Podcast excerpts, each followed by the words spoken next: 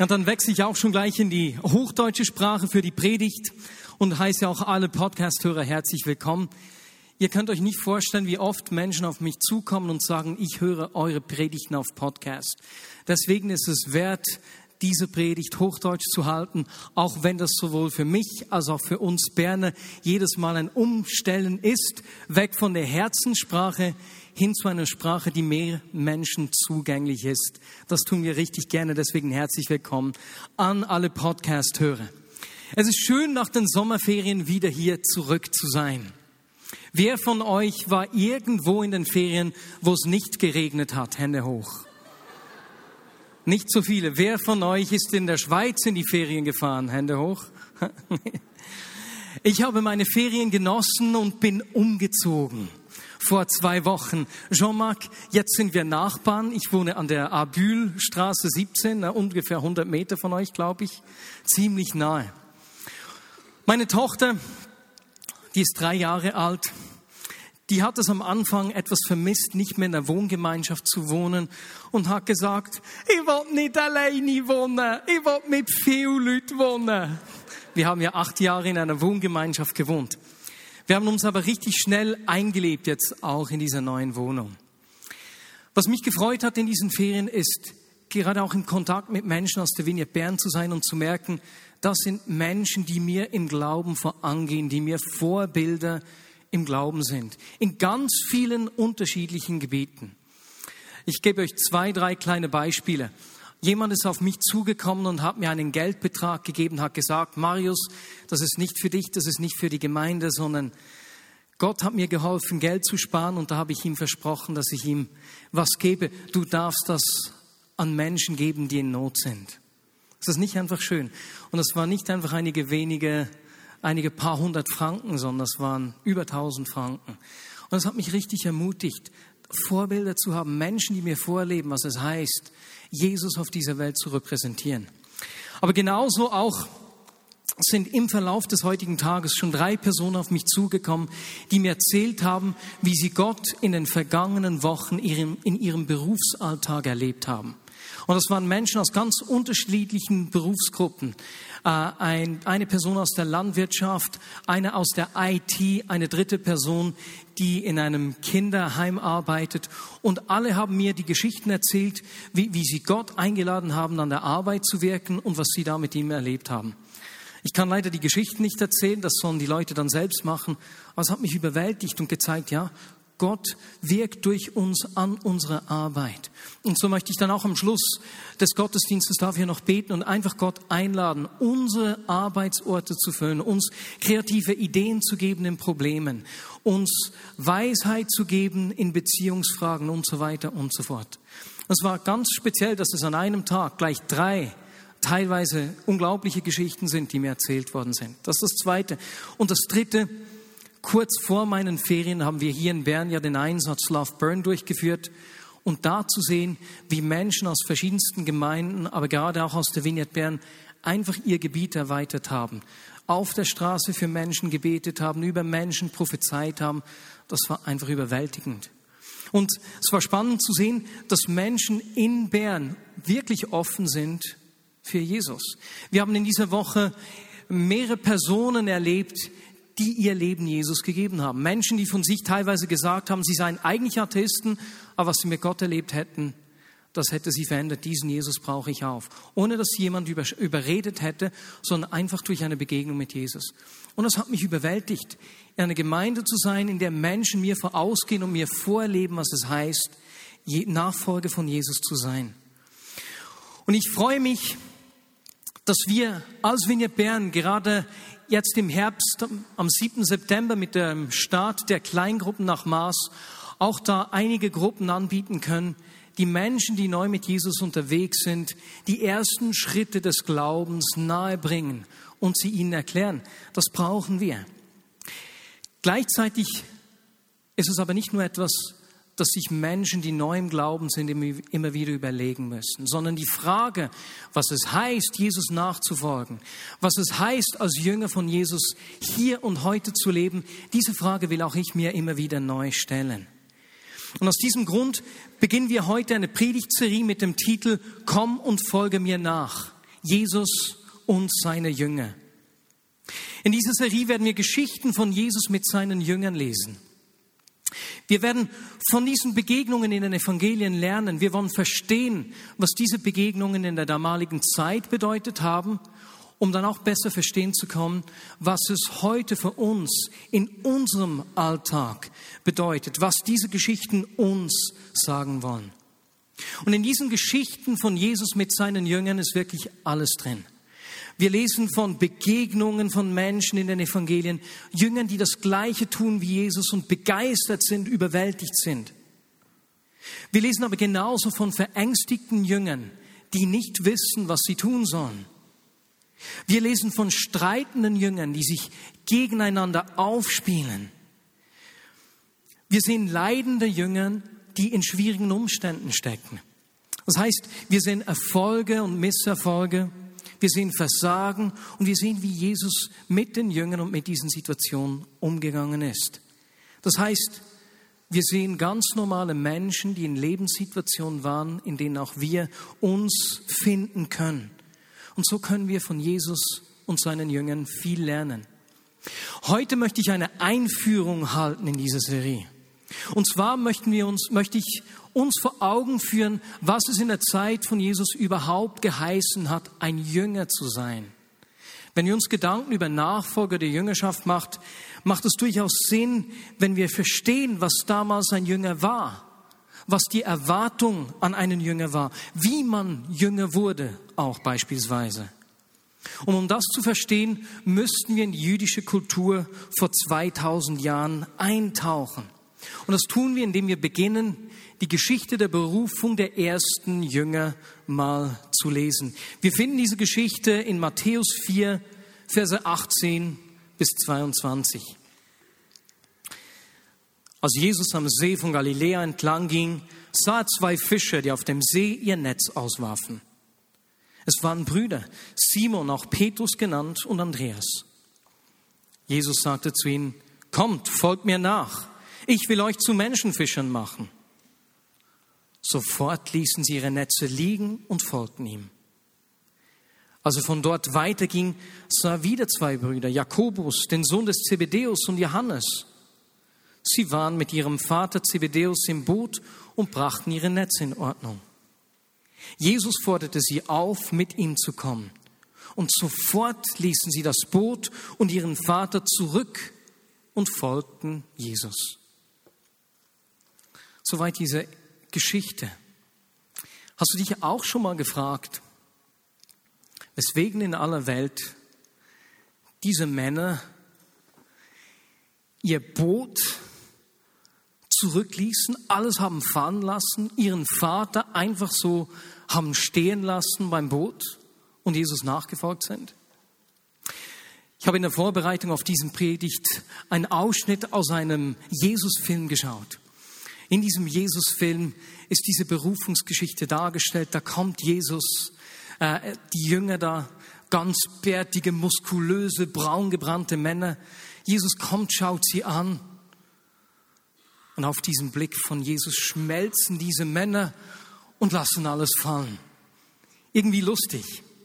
War das wirklich einfach so dieses, diese Ausstrahlung von Jesus, der schmächtige Blick? Würdest du alles fahren lassen und mir nachfolgen? Irgendwie macht das wenig Sinn. Natürlich haben die Männer das nicht gemacht. Das Verhalten der Männer hat eine ganz natürliche und logische Erklärung. Zuerst einmal ist es gut zu wissen, dass ein Jünger, griechisch Mathetes oder hebräisch ähm, heißt es Talmidim, nichts anderes bedeutet, als dass jemand ein Schüler ein Lernender, ein Lehrling ist. Das heißt, ein Schüler ist eigentlich, ein Jünger, ein Jünger ist nichts anderes als ein Schüler. Schon mal ganz einfach, nichts Kompliziertes. Jüngerschaft heißt also nichts anderes, als dass wir von unserem Lehrer, von Jesus, lernen. Dass wir Lernende werden und Lernende bleiben. Menschen, die bereit sind, immer wieder aufs Neue von Jesus zu lernen. Und wie das bei den Jüngern ausgesehen hat, wie das dazu gekommen ist, das sehen wir, wenn wir uns das jüdische Bildungssystem vor Augen führen. In den Tagen von Jesus hat man hohen Wert auf Bildung gelegt. Dabei drehte sich das ganze Schulsystem um die Tora. Wir sind ja auch gerade daran, den Lehrplan hier in der Schweiz neu zu schreiben. Ne? Das Lehrmittel in der Zeit von Jesus, das war die Tora, die ersten fünf Bücher Moses. Es war nicht nur ein religiöses Buch, sondern es hat auch die Geschichte des Volkes gezeigt, hat Hygieneanweisungen, Anweisungen zum Leben allgemein gegeben. Und wir wissen aus jüdischen Quellen, dass es drei Ausbildungsstufen gegeben hat. Die erste hieß Bet Sefer, das heißt übersetzt Haus des Buches. Die Schüler sind mit ungefähr fünf, sechs Jahren damals in diese Stufe eingetreten, ähnlich wie bei uns die Kinder, die zur Schule gehen. Nur damals war das natürlich nicht so einfach wie wir, die zu Hause das Schulbuch nach vorne nehmen konnten. Die Eltern können den Kindern helfen, was aufzuschreiben, können ihnen die Geschichten vorlesen. Denn die Tora, die hatte man ja nicht einfach bei sich zu Hause, sondern die fand sich einfach in der Synagoge. Und so hat auch in der Synagoge diese Schule stattgefunden. So kamen jüdische Jungs und Mädchen im Alter von etwa fünf Jahren in die Synagoge und begannen in den ersten vier Jahren die Tora auswendig zu lernen. Ja, schließlich konnte man es nicht zu Hause lesen. Ne? Das heißt, der Rabbi hat das vorgesagt, die Kinder haben das nachgesprochen, mit der Zeit haben sie es aufgekritzelt auf dem Boden, haben die gleichen Texte nochmals wiederholt, bis sie mit ungefähr zehn Jahren die ersten fünf Bücher Mose auswendig konnten. Das ist nicht unglaublich. Wir lernen ja heute auch Dinge auswendig. Nicht mehr die Bibel. Einer meiner Schulkollegen, der konnte alle Spieler der Berner Young Boys aufzählen, die in der Meister, im Meisterjahr, wann war das? Das muss 1986 gewesen sein. Lange her. Na, der konnte all die Spieler aufzählen, wusste, wer wann ein Tor schoss. Wir lernen auch Dinge auswendig, nicht mehr die Bibel in dem Sinne. Und so war das die erste Stufe des hebräischen Bildungssystems. Die meisten Schüler sind dann mit zehn Jahren nach Hause gegangen, ganz bestimmt alle Mädchen, und die Jungs haben dann zu Hause den Beruf ihres Vaters gelernt. Die besten Schüler sind sozusagen in die Sekundarstufe weitergekommen, in die zweite Stufe des Bildungssystems, die Bet Talmud hieß. Dabei lernten die Schüler bis zum Alter von etwa 14 Jahren den Rest der Schriften auswendig. Dabei ging es aber nicht nur darum, diese Schriften einfach wiedergeben zu können. Ne? Denken, abstellen und den Text drunter rassen, den du auswendig gelernt hast. Nein, sondern sie lernten die Kunst des Fragens und Antwortens. Dabei ging es darum, eben zu zeigen, dass man nicht nur Dinge auswendig konnte, sondern dass man es verstanden hat. Dass man nicht nur eine Diskussion mit einer Antwort abschließt, sondern mit einer Frage weiterführen kann. Das ist etwas, was wir bei Jesus ganz häufig sehen. Schriftgelehrte kommen zu ihm, stellen ihm eine Frage und er antwortet mit einer Gegenfrage, die die Schriftgelehrten platt macht. Die wissen nichts mehr zu sagen. Und wir können davon ausgehen, dass auch Jesus diese zweite Schulstufe besucht hat, Bet Talmud. Denn wir wissen, dass er mit zwölf Jahren, wie das üblich war in der jüdischen Kultur, zum ersten Mal nach Jerusalem gegangen ist, um dort das Passafest zu feiern. Und als er dort in Jerusalem beim Tempel war, waren die Schriftgelehrten erstaunt über seine Einsichten und seine Antworten. Wo hat er das gelernt? Bet Talmud, logisch in der Schule. Und mit 14 oder 15 Jahren konnten dann die meisten Schüler auch den Rest der Schriften auswendig. Ist das nicht unglaublich? Und zumindest jetzt sind die meisten der Schüler nach Hause gegangen und haben den Beruf ihrer Väter gelernt. Für die Besten der Besten, die allerbesten, gab es nun aber eine dritte Ausbildungsstufe, die Bet Midrash genannt wird. Wer zu den Besten der Besten zählte, ging zu einem Rabbi und fragte ihn, ob er ihm nachfolgen dürfe. Das Ziel war selbst ein Schriftgelehrter zu werden.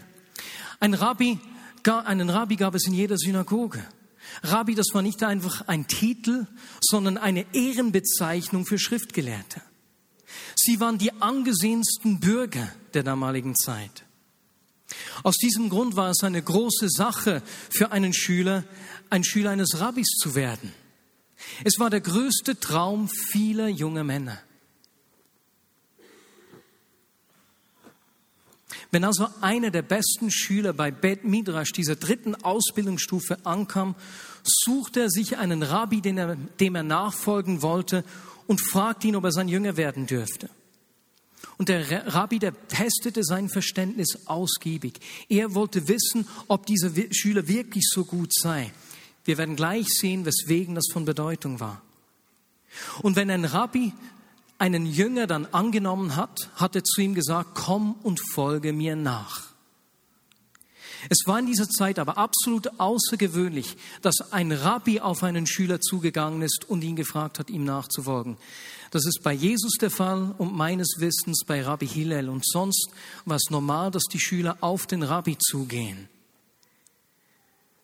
Wenn wir uns das jetzt vor Augen führen, dann wird es plötzlich ganz verständlich, weswegen die Jünger, besser, gesagt, weswegen Simon, Andreas, Jakobus und Johannes ihre Netze fallen ließen und Jesus nachgefolgt sind. Stell dir mal vor, was das für eine Ehre war für sie. Aber nicht nur für sie. Stell dir ihren Vater vor. Ne?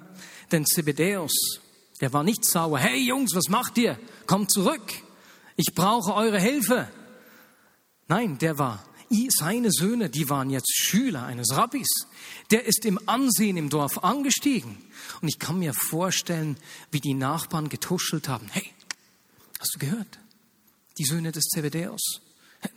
Jesus, Rabbi Jesus ist gekommen und hat sie gefragt, ihm nachzufolgen. Nein, die sind doch vor einem halben Jahr zurückgekommen und haben den Beruf des Vaters gelernt. Nein, die werden Rabbiner. Echt, ich sag's dir.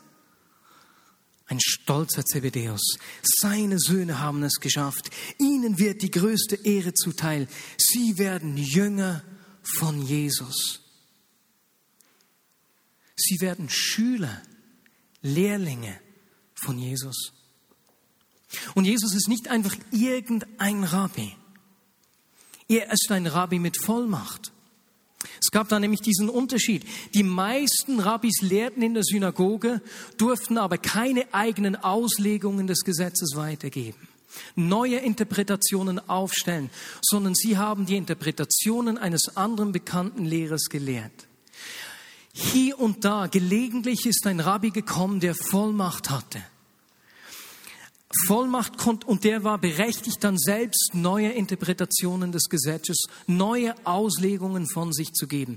Dieses Recht konnte man sich nicht selbst nehmen, sondern es brauchte mindestens zwei andere Schriftgelehrte mit Vollmacht, die diesem die Hände aufgelegt haben und bestätigt haben, dass er diese Vollmacht hat. Und wenn ein Schriftgelehrter eine Auslegung zu den Gesetzen machen durfte, sprach man in der rabbinischen Sprache davon, dass jemand das Recht hat, zu lösen und zu binden oder zu binden und zu lösen. Diesen Begriff kennen wir auch aus den Evangelien. Es war mehr als einfach zu sagen, was man durfte und was man nicht durfte. Ein Rabbi sagte beispielsweise, Ihr habt gehört, dass man am Sabbat nicht arbeiten soll. Ich aber sage euch, wenn ihr schon nur Frühstück esst, dann habt ihr den Sabbat gebrochen. Und indem er, das ist ein hypothetisches Beispiel, ne? und indem er das Gesetz verschärft hat, sagte man, dass er es gebunden hat. Und wenn jemand seine Regeln lockere gemacht hat, sagt man, dass er es gelöst hat. Das ist normale rabbinische Sprache. Jesus war ein Rabbi mit Vollmacht. Wir sehen das beispielsweise auch in der Bergpredigt. Matthäus 5, Verse 43 und 44, da sagt Jesus, ihr wisst, dass es heißt, du sollst deine Mitmenschen lieben und du sollst deine Feinde hassen. Ich aber sage euch, liebt eure Feinde und betet für die, die euch verfolgen. Rabbinische Sprache. Jesus war ein Rabbi mit Vollmacht. Und die Gesamtheit der Auslegung oder Interpretationen eines Rabbis über die Schrift, die nannte man sein Joch. Das Joch von Rabbi Jesus sind die Lehren von Jesus.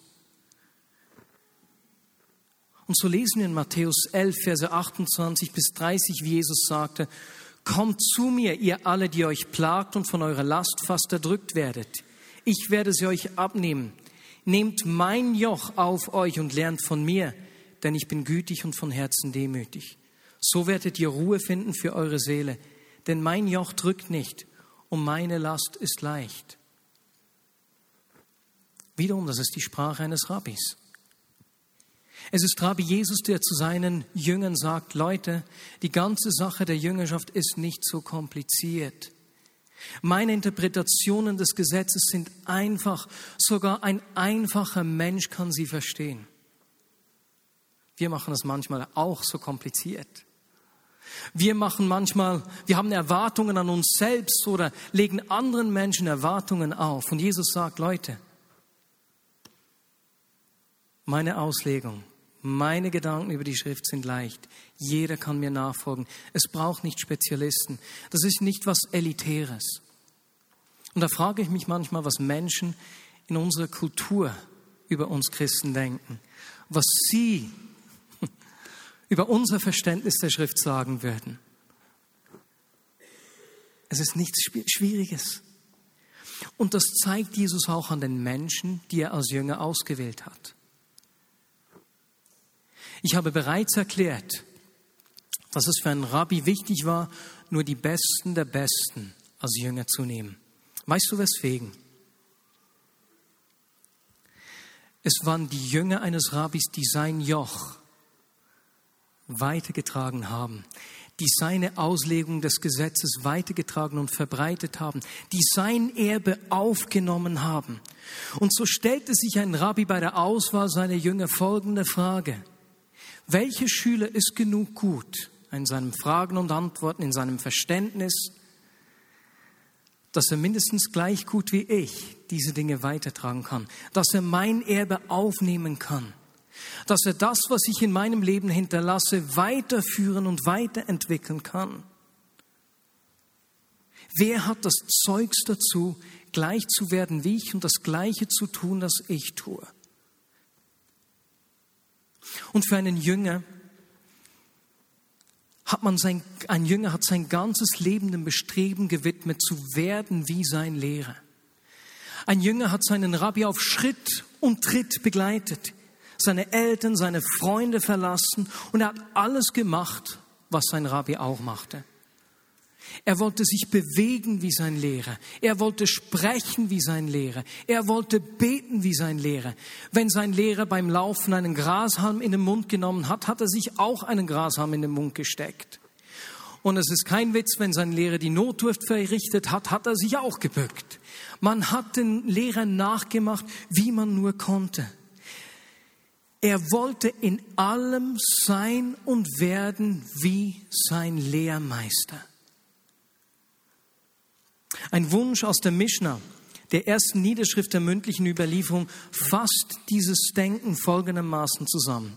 Es heißt dort, mögest du bedeckt sein vom Staub deines Rabbi, mögest du dich so sehr bemühen, so zu sein wie dein Rabbi, mögest du ihm mit so viel Begeisterung, Leidenschaft und Hingabe nachfolgen, dass du so nah hinter deinem Rabbi hergehst und dein ganzes Gesicht mit dem Staub des Rabbi bedeckt ist. Und wenn wir das verstehen, dass das ein Bestreben eines Jüngers war, ist es doch ganz logisch, dass Petrus aufs Wasser ging, als Jesus ihn rief. Man wollte werden wie sein Rabbi. Wo war Jesus? Auf dem Wasser. Was hat Jesus gemacht? Er hat Petrus gerufen.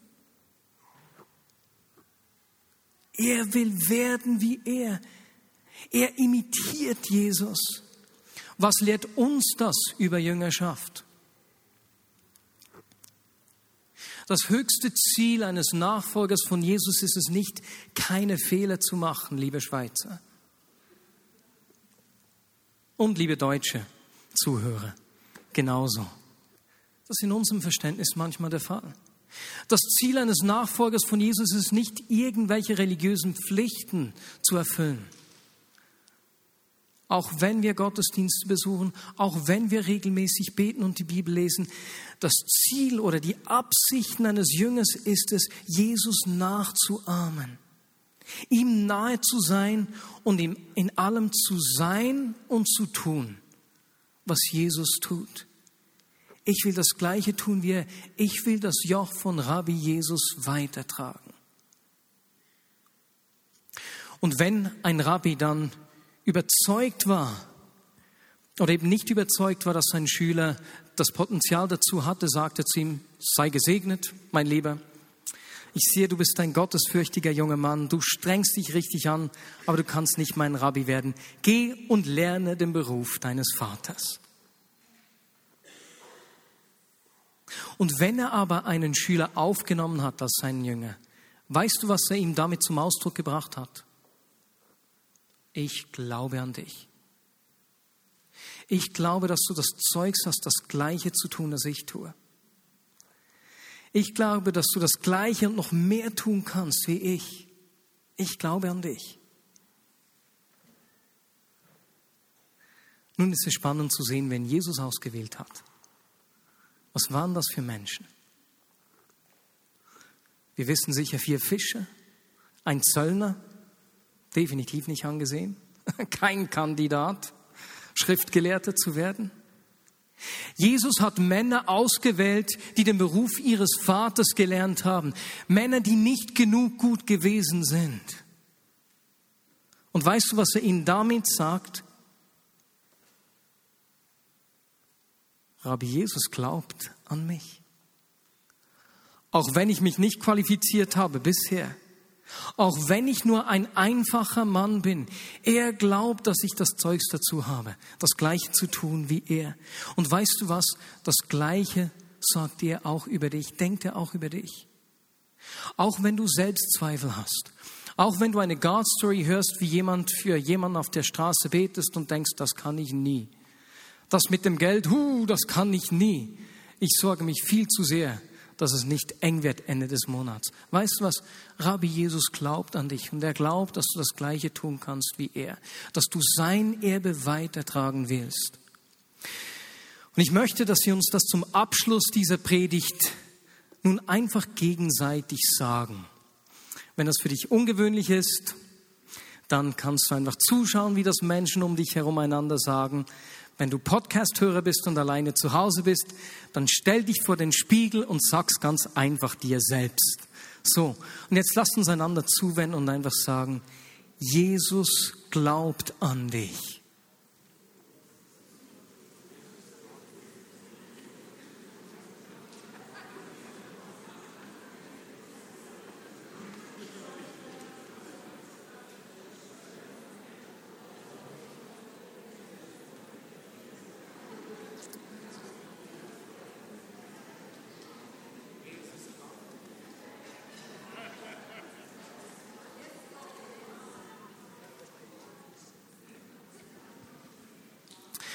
Zusammenfassend können wir sagen,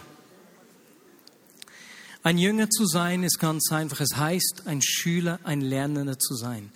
Und ein Schüler, ein Lernender zu bleiben. Auch wenn ich älter werde, ich werde dieses Jahr 40 Jahre alt, wirklich so Lebensmitte, ne? und langsam mehr Lebenserfahrung habe, Gutes und weniger Gutes erlebt habe, ich will immer ein Lernender bleiben. Zweitens, ein Jünger zu sein heißt, aus der Nähe zu Jesus zu leben, seinen Staub, seine Schweißtropfen abzukriegen und ihn zu imitieren, im Alltag das Gleiche zu tun, das Jesus tun würde. Und das will ich auch, denn er glaubt an mich. Und in den nächsten Wochen Ab dem 24. August werden wir in diese Serie einsteigen und werden in Begegnungen von Jesus mit seinen Jüngern anschauen, was das ganz konkret für unser Leben, für Alltagssituationen bedeutet. Ich möchte, dass wir heute miteinander, wenn du das kannst, einfach eine Entscheidung treffen. Das ist alles, was wir heute aktiv tun möchten. Wir können diese Serie erfolgreich durchführen, wenn wir uns miteinander entscheiden. Wenn du sagst für dich, jawohl, ich will ein Lernender werden oder ich will ein Lernender bleiben. Wenn du hier bist und du hast noch gar nie begonnen, mit Jesus durchs Leben zu gehen und du sagst, hey, ich möchte das beginnen, kann das für dich heißen, dass du heute sagst, Jesus, ich werde heute dein Jünger. Ich lasse mein Netz bildlich gesprochen liegen und sage, ich folge dir nach, Jesus. Das Zweite, es braucht deine Bereitschaft, dich darauf einzulassen in deinem Alltag, in deinem Lebensumfeld. Die Bereitschaft zu haben, das Gleiche zu tun, was Jesus getan hat. Und wenn wir miteinander diese Entscheidungen treffen, freue ich mich riesig auf alles, was wir in den kommenden Wochen und Monaten miteinander erleben werden. Amen. Und jetzt möchte ich, wie angekündigt, beten. Und zwar ganz einfach für diese Stories im Alltag. Wenn du ihm sagen willst, Jesus, ich strecke mich aus nach mehr Offenbarung für meinen Alltag. Ich will in meinem Berufsalltag als Jünger von dir leben. Ich will sehen, wie du Lösungen schenkst. Ich will sehen, wie du Situationen veränderst. Da war ein Mann aus der Landwirtschaft, der auf einer Parzelle einen unerklärbar hohen Ertrag hatte andere haben einfach Frieden gebracht in Situationen rein und so weiter und so fort. Wenn du sagst, ich will mich auch in meinem Berufsalltag brauchen lassen, ich will das Geistliche nicht von meinem beruflichen trennen, sondern diese beiden Dinge zusammenbringen. das ist eine Einladung an Gott, dir zu begegnen und dich zu brauchen. Dann steh doch jetzt auf und wir werden einfach ihn einladen, in den kommenden Wochen zu dir zu sprechen und dich in deinem Alltag zu brauchen. Und Jesus, so wie ich, wie mir diese drei Personen unabhängig voneinander, ohne voneinander zu, zu wissen, erzählt haben, wie du in ihrem Alltag sichtbar geworden bist. Jesus, teilweise in Träumen hast du Probleme gezeigt und Lösungen für Probleme gezeigt. Bei anderen hast du ähm, Veränderungen im Leben von Kindern gebracht, die teilweise schon lange nicht mehr schlafen konnten, die einfach so schlafen konnten danach und so weiter und so fort. Komme du in unseren Alltag, schenkt uns Träume und Visionen. Jesus, wir öffnen uns auch in der Nacht wir wollen unser Bewusstsein öffnen, dass du zu uns sprechen darfst. Jesus, wir wollen auch diesen feinen inneren Impulsen folgen. Wenn du uns beispielsweise sagst, dass wir jemanden am Job Geld geben sollen, dass wir uns Zeit nehmen sollen für jemanden, dass wir jemanden einladen sollen, was auch immer du uns sagst, Rabbi Jesus, wir wollen auf deine Stimme hören. Komm und brauche du uns in unseren Berufssituationen, in unserem Berufsalltag. Auf die Art und Weise, wie du uns dort brauchen willst, wie du dort sichtbar werden willst. Amen.